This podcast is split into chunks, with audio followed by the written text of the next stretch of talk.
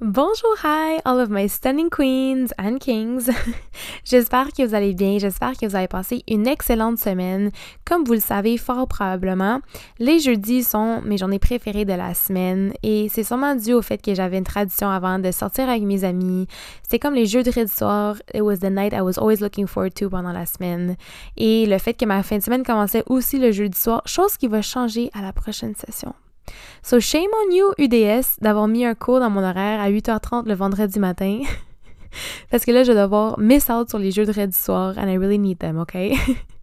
But all jokes aside, depuis que j'ai lancé le podcast, je dois vous avouer que ça me donne une raison de plus d'encore plus aimer les jeudis, chose que je pensais pas qu'il était possible. Mais je suis vraiment contente de vous retrouver cette semaine pour un autre épisode de Extra Real. Puis avant que je me lance dans le vif du sujet de cette semaine, je voulais juste commencer par vous dire un énorme merci du plus profond de mon cœur parce que pouvez-vous croire qu'on atteint les plus de 1000 écoutes? That blows my mind just saying that. Euh, sur l'épisode de Why I Don't Date. Je suis vraiment heureuse de voir que mon dating life et le fait en fait que je ne date pas vous intéresse autant. je c'est noté et je vous promets que dès que je vais réavoir un dating life parce que et oui, pouvez-vous croire que depuis la semaine passée, il n'y a absolument rien qui a changé et que my dating life est aussi inactif qu'il y a sept jours? Pas surprenant, right?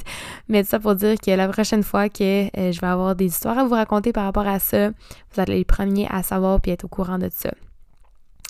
Ceci étant dit, euh, c'est très le fun de parler de gars, puis oui, c'est vraiment poche que le gars que tu aimais tant te gosser il y a deux semaines. Je veux pas uniquement parler de ça sur ce podcast-ci. I'm not call her daddy. Will never be call her daddy. Euh, mais je voulais avoir une plateforme, comme j'ai mentionné dans l'épisode d'intro, qui me permettait de parler de sujets pas tabous, mais qui me rendait un peu plus inconfortable ou qui me permettait de sortir de ma zone de confort des sujets que j'aurais plus de difficultés à parler sur d'autres réseaux comme Instagram, YouTube et tout. Et cette semaine, je veux dive in into un subject. Mon Dieu, c'était tellement franglais ça. Oh my god. I want to dive into a subject euh, qui me stresse un peu plus parce que j'ai peur de mal formuler mes pensées puis que ça sorte tout croche. Donc, je vais prendre le temps de bien record tout ceci. Oh mon Dieu. Puis side note là. J'avais commencé à record cet épisode hier soir, donc mardi soir, sachant que j'avais une énorme journée aujourd'hui. Et mon beau MacBook de 2014, évidemment, que je ne peux pas trust because you can trust nobody, m'a planté. Et j'étais déjà comme à 30% into the episode. Puis là, il faut tout que je recommence. Puis on est mercredi soir, il est 9h30. Je viens de passer 12 heures à du bénévolat, euh, en train de faire du bénévolat à un tournoi de golf. My brain is literally fried. Donc il se peut fort bien que je cherche un peu plus mes mots cet épisode-ci je m'excuse d'avance. Encore une fois, j'ai quand même l'impression que je m'excuse toujours dans à chaque épisode. I'm sorry. C'est juste que j'aime ça. Je suis très perfectionniste, comme vous le savez. Mais en même temps, je veux que ça soit naturel. Bon, bref. Tout ça pour dire que cette semaine, euh, je veux parler de quelque chose dont Marie-Pierre Morin, Kevin Marquis, James C., Jeffrey Star, James Charles, Jessica Mulroney, just to name a few on the top of my head, ont en commun.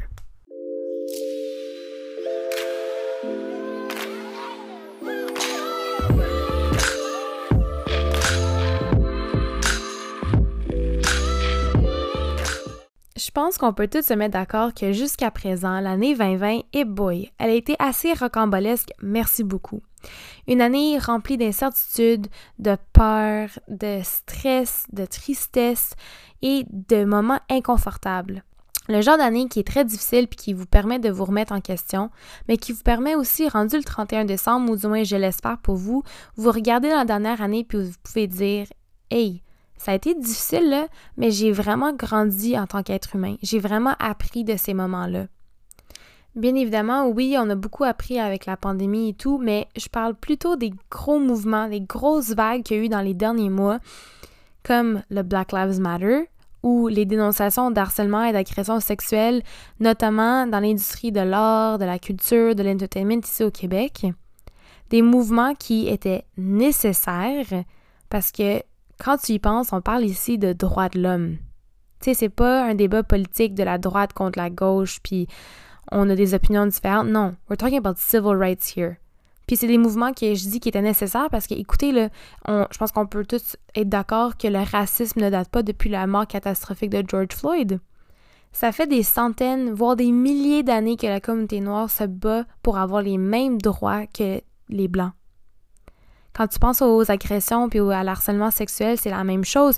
Il y a eu le gros mouvement de MeToo en 2017 qui était vraiment empowering, mais on se retrouve ici en 2020, trois années plus tard, avec des milliers de femmes qui vivent encore les mêmes injustices et qui vivent dans la peur. Donc si ces mouvements-là continuent, c'est qu'il y a encore du progrès à faire. Et on a tous surtout les personnes qui vivent dans un privilège. Donc, moi, par rapport au Black Lives Matter, bien évidemment, je suis une femme blanche, j'ai un énorme privilège ou les hommes, quand ça vient aux dénonciations d'agressions sexuelles, qui eux vivent un privilège, c'est à nous de prendre un step back, d'écouter ce que les autres personnes ont à dire, d'en apprendre davantage, de s'informer, de s'éduquer et de speak up quand ton ami qui vit dans le même privilège que toi passe un commentaire qui est vraiment déplacé, qui te dit Hey mon chum, ça là, c'est inacceptable. On a notre, part de responsabilité à faire. Puis oui, comme je dis, c'est vraiment inconfortable, mais c'est nécessaire. Puis je le dis depuis le début, puis je le dis très ouvertement que moi, personnellement, je sais que je suis loin d'être la plus informée sur ces sujets-là. Et je sais que j'ai énormément de progrès à faire individuellement. Mais je me suis donné le défi de quotidiennement en apprendre davantage, que ce soit en lisant un livre ou en regardant une série ou en lisant des articles ou en ayant des discussions qui me mettent justement dans une position que, il faut que je me re-questionne c'est un constant work in progress, puis c'est pas un trend. Parce que oui, on en parle peut-être moins maintenant sur les réseaux sociaux qu'il y a quelques semaines, mais c'est un combat qui se fait pas à court terme, mais à long terme. Puis on voit que c'est efficace. Ça se fait peut-être au compte-goutte, mais il y a du progrès qui se fait, puis ces mouvements-là sont primordiaux pour faire avancer les choses. Cependant, aujourd'hui, je vais pas trop m'attarder sur justement le Black Lives Matter ou les agressions, les dénonciations, excusez-moi, des agressions sexuelles qu'il y a eu ici au Québec, puisque comme j'ai dit, je me sens pas assez éduquée pour en parler ouvertement. Comme vous le savez, ces mouvements-là prennent beaucoup de place sur les réseaux, puis tant mieux parce que c'est un média qui réussit à rejoindre les jeunes très facilement. Ça permet de véhiculer facilement et efficacement de l'information aux jeunes parce que, in my opinion, tout débute, tout débute par l'éducation. Donc, c'est bien qu'on puisse aller enseigner aux jeunes que, écoute, c'est pas comme ça qu'il faut agir, mais plutôt comme ça. Et avec l'importance que tous ce ces mouvements-là prennent sur les réseaux, ben, il y a quelque chose d'autre qui suit avec ça, automatiquement. Et bien évidemment, ici, je parle du cancel culture, aussi connu comme étant le call culture, quelque chose qui prend beaucoup, beaucoup d'ampleur sur les réseaux depuis les dernières années, mais surtout dans les derniers mois. Est-ce que moi, personnellement, je trouve ça toxique? Est-ce que je trouve ça bien? Est-ce que aujourd'hui, je vais vous décortiquer ça puis vous véhiculer dans le fond? Mon Dieu, on dirait que j'écris une dictée. dictée PGL ici. Je vais vous véhiculer mes pensées par rapport à toute cette culture-là. Puis je veux commencer par vous raconter une histoire, je pense que vous allez trouver bien intéressant. Ça fait à peu près dix ans que Marie-Pierre Morin, c'est une de mes plus grandes inspirations.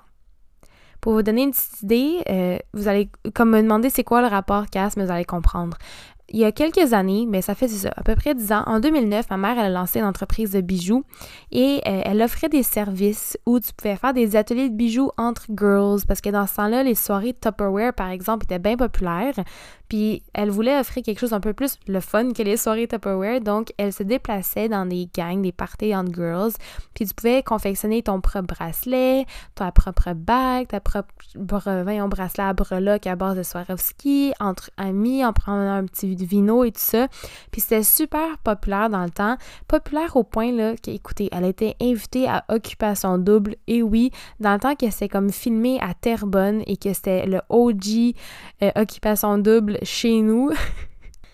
tu rendu là, OD 2020, OD 2009, il n'y a aucune différence. Euh, mais sérieusement, dans le fond, c'est ça. Elle a été invitée pour faire une activité dans la maison des filles. Puis ça, c'est la saison où il y avait Marie-Pierre Morin. Fait que ma mère est passée à la télé à Occupation Double à côté de Marie-Pierre Morin. Puis là, j'étais comme, oh my god, this is such a big deal. puis je sais que depuis ce temps-là, c'était comme, je la regardais, puis j'étais comme, comme, quand je vais être plus, voyons, quand je vais être plus vieille, je veux être comme elle, tu sais. Little did I know. Mais euh, je la trouvais tellement boss-ass girl. Elle gérait mille et un projets. Elle était rendue super big à la télé. Elle avait un style incroyable, comme vraiment là, une top inspiration pour moi. Et je me souviens comme si c'était hier, j'ai eu la chance de la rencontrer pour la toute première fois à la soirée d'ouverture du magasin d'Aritia dans le downtown Montreal. Je pense que c'est en 2016, peut-être 2017 et je fangirlais comme jamais. J'étais stressée d'aller la voir, mais j'étais tellement contente après parce que turns out qu'elle est super sweet. Elle est vraiment gentille. Elle prend le temps de te parler. Elle te prend pas comme, tu sais, il y a des célébrités qui comme brush you off un peu puis se prennent un peu pour d'autres, mais elle, c'était vraiment pas comme ça. Puis évidemment, étant dans le monde des médias, je l'ai revue à quelques reprises dans des événements, puis on a comme développé une certaine affinité, comme un lien vraiment spécial. Puis j'aimais vraiment ça comment cette fille-là doit rencontrer des milliers de personnes dans une année. À chaque fois qu'on se voyait, que ça soit deux semaines plus tard ou quatre mois plus tard, elle se souvenait comme si c'était hier de nos conversations, puis elle me posait des questions de genre Cass, comment ça va à l'école? Comment ça va avec ton copain? Like, she genuinely était interested à me connaître tout ça, puis j'ai tellement aimé ça parce que j'étais comme OK. C'est comme si je parlais comme à ma grande sœur dans le fond. Elle était comme pas superficielle, super down to earth, vraiment le fun une énergie incroyable. Puis moi, depuis ce temps-là, je veux dire, je voulais soutenir cette femme dans tous ses projets. Euh, que ce soit avec Blush Lingerie, j'étais comme number one fangirl de la collection. J'en parlais tout le temps. Ou même pour la collection de maillots Ornum quand elle a lancé dans la dernière année, j'étais comme yes, j'adore. Pour vrai, comme j'admirais cette femme, je la supportais et ça depuis des années et des années de temps. Donc, vous pouvez imaginer que la journée que Safia Nolin elle a publiquement dénoncé le comportement que Marie-Pierre a eu en 2018 quand ils sont sortis dans un bar, j'étais chouk. J'étais. Ça m'a comme vraiment blindside. On dirait que. J'avais la misère à croire qu'elle aurait pu agir de cette façon-là. Le moment où tout ça est sorti, bien évidemment, beaucoup de mes abonnés se posaient des questions, ils ont pris le temps de m'écrire. Cass, comment tu te sens par rapport à ça? C'est quoi ta position, entre guillemets. Euh, ça m'a pris du temps un peu à adresser la situation parce que j'étais vraiment sans mots puis je voulais un peu process tout ce qui se passait puis j'ai juste dû prendre un petit pas de recul et réfléchir à tout ça parce que c'est comme si du jour au lendemain la personne que t'admirais autant tu la voyais d'une certaine façon mais là tu la voyais plus de cette façon-là puis je sais pas on dirait que ça m'a vraiment vraiment déçue et choquée et là, les messages s'accumulaient de plus en plus. Fait que je suis comme, OK, je vais m'adresser sur la situation. Et j'ai fait des stories, je sais pas si vous l'avez fait, mais j'ai fait des stories en disant que j'étais vraiment contre ce genre de comportement-là, que c'était inacceptable, in my opinion, que ça correspondait pas à mes valeurs. Chose que c'est très correct à dire, ça demeure très très poli. Euh, in my opinion, du moins, j'ai vraiment pas été là en train de la bâcher en disant que c'était une pourriture de la société puis qu'elle était dégueulasse puis une mauvaise personne. Non, je faisais juste dire, écoute, je suis vraiment déçue de la façon qu'elle a agi puis je suis vraiment contre ce genre de comportement-là puis je pense qu'il y a du cheminement à faire. Donc, euh, je peux vous confirmer que ça l'a moins bien passé du côté à Marie-Pierre. Je pense qu'elle s'attendait sincèrement à ce que je sois de son côté dans toute cette histoire-là parce que, justement, j'ai tellement... Euh, était là pour elle dans les dernières années. J'ai tellement tout fait pour comme la mettre de l'avant, puis comme je l'aimais tant, blablabla, puis que je pense que là, c'est une surprise pour elle que je fasse une story en disant très poliment que j'étais pas d'accord avec ce genre de comportement. Puis c'est ça qu'il faut prendre, c'est ça qu'il faut comprendre, c'est que c'est pas parce que c'est Marie-Pierre, c'est pas parce que c'est une célébrité québécoise, c'est pas parce que c'est une femme que j'admirais que je vais juste fermer mes yeux et bypass toute cette situation puis faire comme si de rien n'était. Je veux dire, ma mère, mon père, mon frère, ma meilleure amie aurait fait la même chose, puis j'aurais été comme, pour vrai, je t'aime vraiment, mais en ce moment, je suis déçue de toi, puis je n'accepte pas ce genre de comportement. That's it, that's all. C'est pas, pas un cancel, là. Je suis pas en train de dire, oh non, comme toi, là, je vais plus jamais te supporter. Non, ce que je suis en train de dire, c'est comme, écoute, You effed up, yes you did. Puis je pense qu'il faut que tu prennes un pas de recul, que tu réfléchisses à tes actions et que tu fasses du euh, cheminement individuellement. Oh! Et oui, en passant, elle me suivait sur Instagram avant, donc elle a vu mes stories et euh, elle a cliqué sur unfollow très quickly après ça. Puis je suis pas en train de dire genre oh my god, I'm so sad, Marie-Pierre is not following me on Instagram anymore. Genre I'm not but hurt from it. Est-ce que je suis déçue? Oui, mais c'est pas parce que c'est des abonnés. Je suis déçue qu'elle a agi encore une fois de cette façon-là. Elle n'a même pas été capable de prendre une simple critique qui demeurait polie de la part de quelqu'un qui la supportait depuis les 6, 7, 8, 9 dernières années. Moi, personnellement, je trouve que ça en dit beaucoup, puis ça prouve qu'elle a beaucoup plus de travail à faire que je le pensais. Parce que si tu regrettes vraiment la façon que tu agis, si tu sais que tu as fait quelque chose de pas correct, tu vas prendre la critique de tes amis. Genre, tes amis là, qui te disent que tu as fait quelque chose de pas correct, c'est les bons amis. Les amis qui te laissent bypass tout puis qui te font croire que tu es la meilleure personne sur la planète alors qu'il y a personne qui est parfait ici. Those are not the good friends, you know? Fait que, I was really like shook de voir que après tout ça, elle a eu comme la, la, réflexion de cancel toutes les personnes qui n'ont pas euh, accepté ce comportement-là. Pendant ce temps-là, tu avais des centaines, voire des milliers de personnes qui étaient en train de commenter sous sa dernière publication l'emoji de clown non-stop ou de vomi non-stop ou de genre « Ah, je te cancel euh, vous le savez, là, les classiques commentaires de cancel culture. Puis moi, j'ai pas ces réflexes-là. J'ai pas cette mentalité de automatiquement euh, jump sur le cancel culture bandwagon parce que moi, je vois ça comme étant un mouvement, ma foi, toxique et souvent inefficace. Puis là, je vais vous expliquer pourquoi. Bon, je vais mettre quelque chose au clair. Il y a une différence entre accountability and cancel culture c'est nécessaire de hold people accountable for their actions, surtout quand ces personnes-là ont une énorme influence sur d'autres personnes. Que ce soit les influenceurs, les célébrités, les gens qui ont un grand following puis qui justement rejoignent plein plein de gens, qui influencent potentiellement plein plein de gens, il faut que quand ils mess up, we hold them accountable for their actions puis qu'on on, leur fasse comprendre que hey chummy, c'est pas correct de dire ça ou c'est pas correct d'agir de cette façon-là c'est vrai, oui. Euh, Marie-Pierre, elle a eu énormément de backlash de toute cette situation-là. Puis je veux pas dénigrer ce qu'elle a fait. Elle a mordu quelqu'un dans un bar, mais quand même, ce taux de criminalité-là, on va dire entre guillemets, n'équivaut pas à mes yeux quelqu'un qui viole une fille. On s'entend? Moi, je trouve qu'un viol est comme un crime 20 fois, 40 000 fois pire que quelqu'un qui mord quelqu'un d'autre dans un bar. Et encore une fois, je suis pas en train de dénigrer l'action parce que je trouve ça inacceptable, mais c'est juste qu'il y a certains degrés. Oui, c'est vrai, elle a perdu tous ses jobs. Comme en ce moment, cette fille-là, elle a rien pour elle. Il faut qu'elle prenne une pause professionnelle à 110%. And I'm not sorry for her about it. Je pense qu'il faut vraiment qu'elle fasse du travail sur elle-même.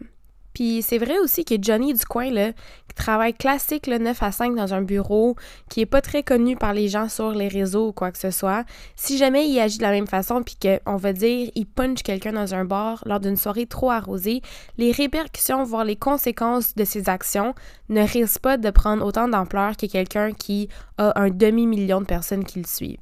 Il ne risque pas, disons, de perdre sa job à cause de ça. À moins que la personne porte plainte à la police, si oui, ça peut arriver.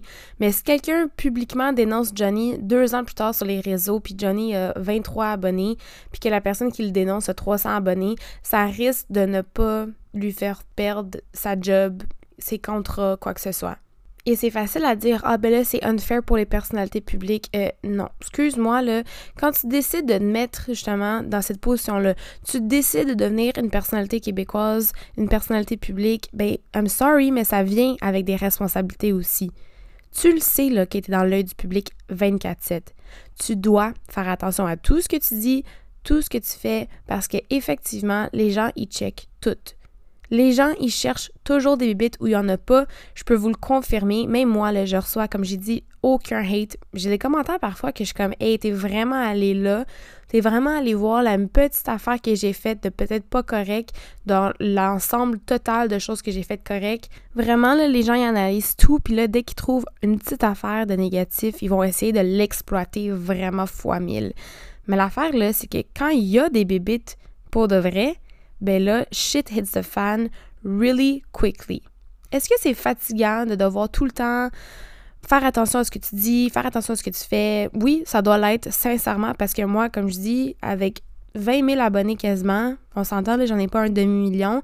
Des fois, j'ai comme vraiment de la peur de m'exprimer puis de mal m'exprimer parce que je suis comme, oh my god, justement, j'ai tellement peur de ce cancel culture-là, alors que je le sais que deep down, je suis une bonne personne. C'est fatigant, oui, mais excuse-moi, là, tu fais des millions de dollars grâce à ces personnes-là qui te supportent, qui te idolize.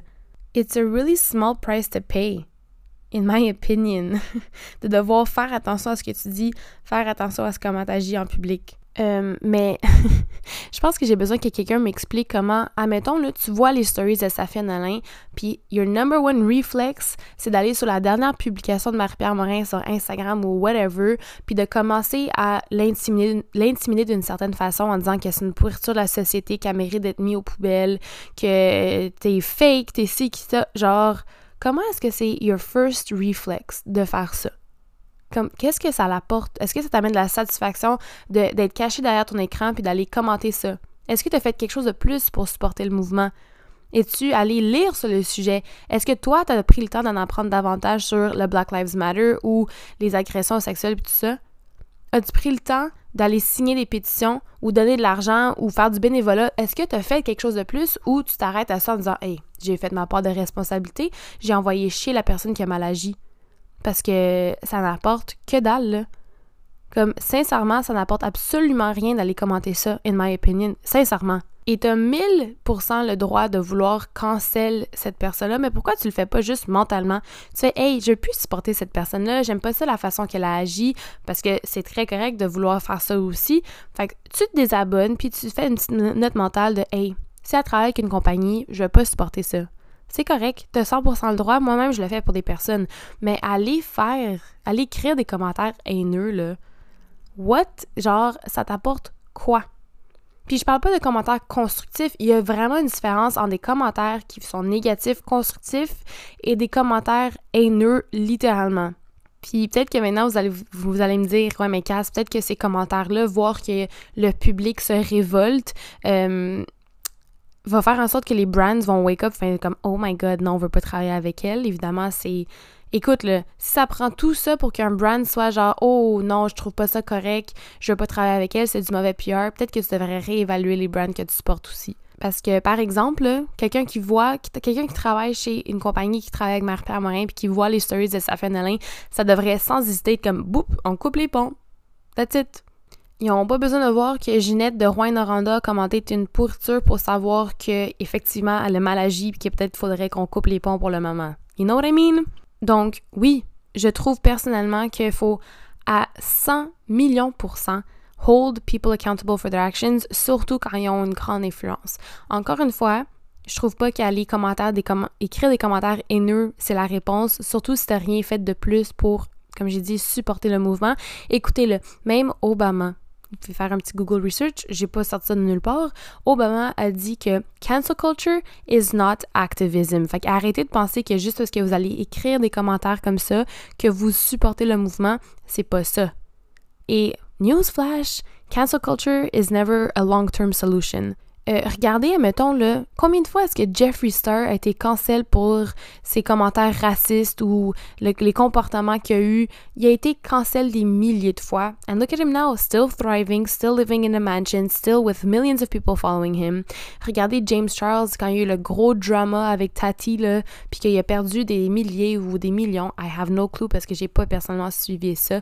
Euh, de subscribers sur YouTube. Ben, regarde, quelques mois plus tard, he's still thriving. Il a re ses abonnés, il, re, il, a encore des millions de views sur ses vidéos, il se fait encore plein d'argent. Fait que c'est pas ça. C'est pas le cancel culture, is not the way to go. Ce qu'il faut faire, c'est comme, écoute, c'est vraiment décevant de voir que tu agis de cette façon-là, puis vraiment faire comprendre à la personne qu'elle euh, a mess up. Parce qu'il faut pas oublier que c'est pas parce que tu es un influenceur ou une personnalité publique que tu peux pas faire des erreurs. I believe that people mess up, puis que sometimes ils font really, really badly. Genre, Marie-Pierre Marin, elle a mess up real bad. Que t'aies 2000 abonnés ou un demi-million ou quoi que ce soit, tu demeures tout de même humain. Puis oui, tu peux faire des erreurs. Mais, faut que tu prennes un pas de recul. Oui, tu prennes un break des réseaux sociaux puis de ton parcours personnel, professionnel, excuse-moi. puis que tu prennes le temps de grow de tes erreurs. Que sincèrement, du plus profond de toi-même, t'es comme, j'ai fait des erreurs, il faut que j'apprenne de mes erreurs, puis il faut que je vive avec les conséquences de mes erreurs. Il faut laisser la personne de l'espace pour justement grow, puis en apprendre. Parce que God knows que moi, j'ai fait des erreurs dans la vie. God knows que Johnny Ducoin a fait des erreurs, puis God knows que Marie-Pierre Morin, James Charles, Jeffree Star, ils en font des problèmes. Ils, ils en font des erreurs aussi, excusez. Cependant, comme j'ai dit, oui, tu es dans l'œil du public, puis ça vient avec des conséquences. Fait ce qu'il faut que tu fasses, c'est que tu prends un step back, you self-reflect, you work on yourself and you come back stronger and feeling that you have actually changed and made a progress as a human being. Parce que écrire un statut en disant ah je vais prendre une pause pour aller chercher de l'aide et tout ça, c'est des très beaux mots, c'est déjà un, pas dans la bonne direction. Mais si tu fais actually rien pour changer en tant qu'être humain, ça me, tu sais, ça me, ça me parle pas. Puis ça me donne pas le goût de te supporter. Fait que moi, ce que je dis, c'est que quand des choses comme ça arrivent, à la place d'aller faire comme I'm canceling you because you're such a trash ass person, euh, fais comme, OK, tu sais quoi, moi, je vais mettre mon support sur hold. Puis le moment où elle revient, là, tu sais, comme deux, trois mois plus tard, qu'elle refait, surface, est-ce que tu vois qu'elle a changé? Est-ce que tu vois qu'elle care genuinely? Puis là, si elle met ça une deuxième fois, là, c'est là que moi, personnellement, je coupe les pompes au vrai c'est comme nope. Ou qu'ils dénaillent 110% ce qu'ils ont agi. Genre Kevin Marquis qui fait une vidéo pour dire non, moi je suis pas un violeur. Euh, t'as pas compris mon chum, hein?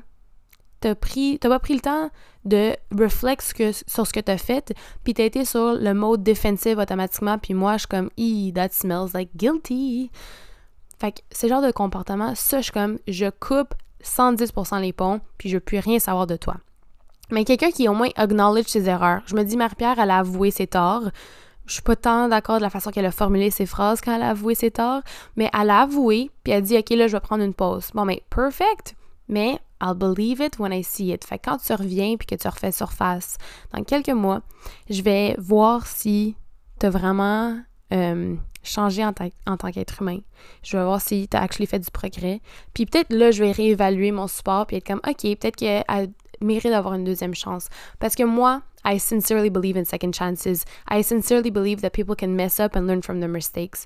Mais si tu refais tout le temps les mêmes erreurs, puis tu re-apologizes tout le temps, puis que tu continues à faire les mêmes erreurs, juste en disant « Oh non, mais j'en apprends plus. Oh non, mais je cherche de l'aide, mais que ça change juste jamais. » Well, I'm sorry, but I am canceling you. But I'm canceling you mentally and not online in front of thousands of people and treating you like trash parce que tu demeures quand même un être humain. Il y a actually un post Instagram que beaucoup de personnes ont partagé en stories, mais je trouvais ça pertinent de le ramener. Moi-même, je l'ai share, donc ça se peut que ça ring a bell autour de fin juin. Puis c'est un post qui dit We need to stop canceling people for their mistakes.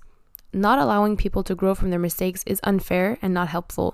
Parce que c'est ça l'affaire, les gens ils disent que le cancel culture, ça alienate les personnes puis que ça leur permet pas de prendre l'espace qu'il faut pour grow. Puis ça sert absolument à rien si la personne ne change pas et ne grandit pas, n'apprend pas de cette situation-là. Fait que là, dans ce post-là, il y a des questions à vous poser avant de cancel quelqu'un, puis je veux vous lire. Am I giving people the benefit of the doubt from their posts? Am I more committed to exposing slash canceling someone than teaching them why they're wrong? Tu sais, à la place de dire, ah, oh, t'es une pourriture de la société, peut-être apporter justement un commentaire constructif. Do I give the same grace for others that I give myself when I mess up? Parce que, eh oui, je, like, I hate to break it to you, but you probably messed up yourself a lot of times in your life. Has the same person I'm canceling seemed to have made an honest effort towards change? Ça revient à ce que je disais tantôt. Puis là, ça finit en disant, We're all learning at one point. Give people a chance to grow. Boom! Donc, si vous êtes le genre de personne à adopter le cancel culture très rapidement, habituellement, peut-être vous reposer ces questions-là avant d'agir.